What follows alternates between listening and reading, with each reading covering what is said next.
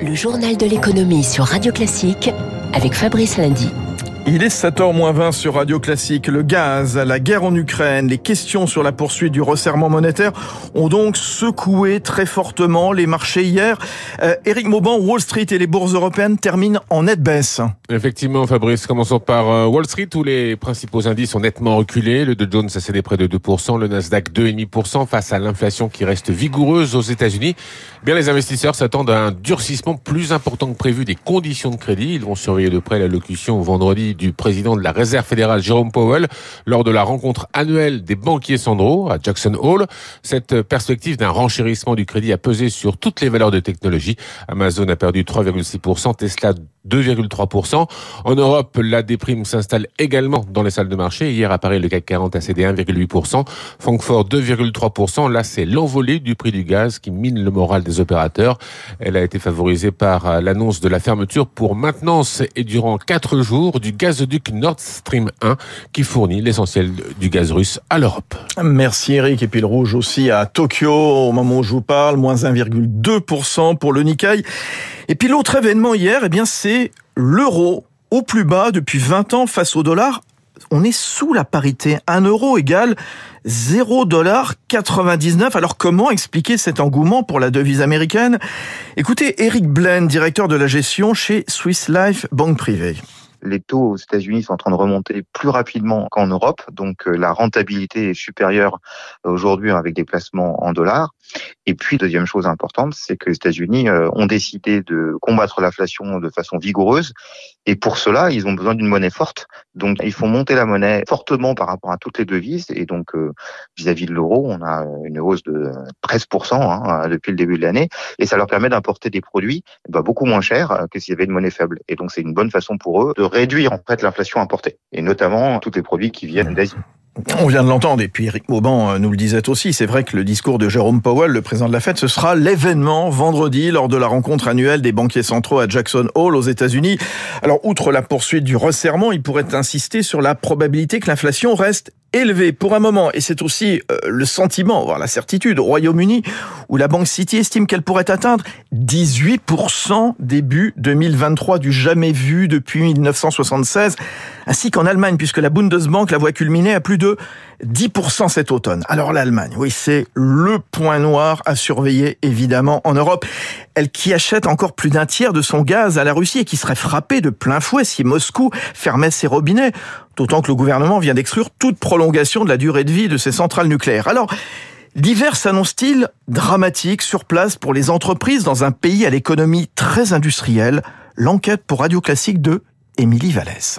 En Allemagne, on ne cache pas son inquiétude. Le pays qui compte de très nombreux industriels énergivores dans la chimie, l'automobile ou encore la sidérurgie pourrait bien être contraint d'organiser un rationnement du gaz en cas d'hiver rigoureux.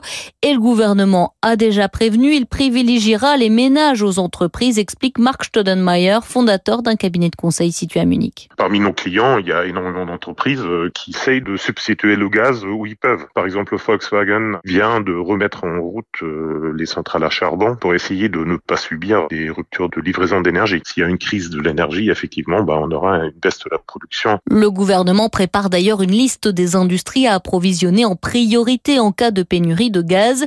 Mais pour autant, il n'y a pas d'inquiétude majeure à moyen terme pour l'économie allemande, précise Alain Fabre, directeur associé chez Inextenso Finance, spécialiste de l'Allemagne. C'est quand même une économie qui génère 200 milliards d'excédents commerciaux chaque année. Et donc ça, ça donne les moyens de supporter un somme de choc, si vous voulez. Les Allemands savent jouer collectif. Quand il y a des périodes comme ça, ils savent se serrer les coudes. Voilà. Ça, c'est le plan psychologique, le plan humain, le plan politique. Et sur le plan économique, c'est une économie qui est extrêmement puissante, qui a les moyens de faire face à des moments difficiles. Et pour sortir de cette problématique énergétique, l'Allemagne vise 100% d'énergie renouvelable d'ici 2035. Voilà l'enquête de Émilie Vallès, optimiste euh, quand même. On y reviendra à 7h15 avec euh, Wilfried Galland de Montpensier sur euh, Radio Classique.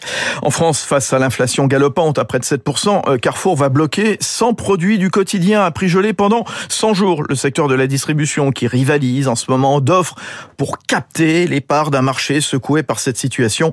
Le prix du gazole, lui, repart à la hausse après 9 semaines de baisse plus 5 centimes à 1,84€ le litre. En moyenne, le samplon 95 lui continue de baisser à 1,77€. Il est 6h44 sur Radio Classique. Un dossier sur deux. Voilà le tout environ de rejet des demandes de crédit immobilier selon l'Association française des intermédiaires en banque assurance. La tranche d'âge des 30-55 ans serait particulièrement touchée. En cause, il y a ce fameux taux d'usure fixé par la Banque de France, au-delà duquel les banques ne peuvent pas prêter.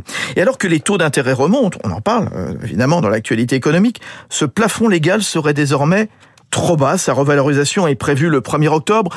Démonstration signée Sandrine Alonier, directrice des études chez Vous Financez, courtier en crédit.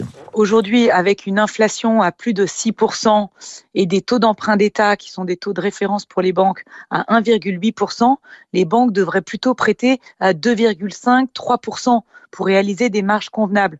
Sauf qu'aujourd'hui, à cause des taux d'usure, elles ne le peuvent pas. Et dès lors que euh, le taux du crédit dépasse 1,8%, dès qu'on ajoute les frais d'assurance, les frais de garantie, eh bien le dossier ne passe plus. Donc finalement, les banques ne peuvent pas fixer leur taux et ne peuvent pas prêter à un taux qui leur assure une rentabilité des crédits accordés. Résultat, elles ne souhaitent plus prêter.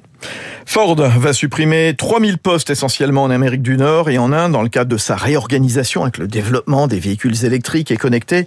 Le titre qui a fortement reculé de 5% à Wall Street hier après la condamnation du constructeur a versé 1,7 milliard de dollars de dommages intérêts après le décès de deux automobilistes. C'était il y a 8 ans. La société pétrolière russe Lukoil va acheter le Spartak Moscou ainsi que le stade où il joue ses matchs à, domicile. Euh, le club est en proie à des problèmes financiers évidemment à la suite des sanctions contre la Russie. En mai, Nike avait mis fin à son contrat de sponsoring avec le club. Et puis cet avertissement qu'il ne faut pas prendre à la légère, le fonds souverain norvégien se dit davantage inquiet des risques cyber que des remous boursiers. Celui qui possède quelques 1200 milliards de dollars d'actifs sous gestion a vu le nombre d'attaques informatiques le visant doubler en l'espace de trois ans, c'est-à-dire 100 000 attaques environ chaque année. Chef d'entreprise hein, de toute taille, hein, PME, ETI, soyez évidemment prudents. Et puis on voit cette affaire évidemment qui, pour l'instant, immobilise l'hôpital de Corbeil-Essonne, victime d'une demande de rançon et d'une cyberattaque. Il est 6h47.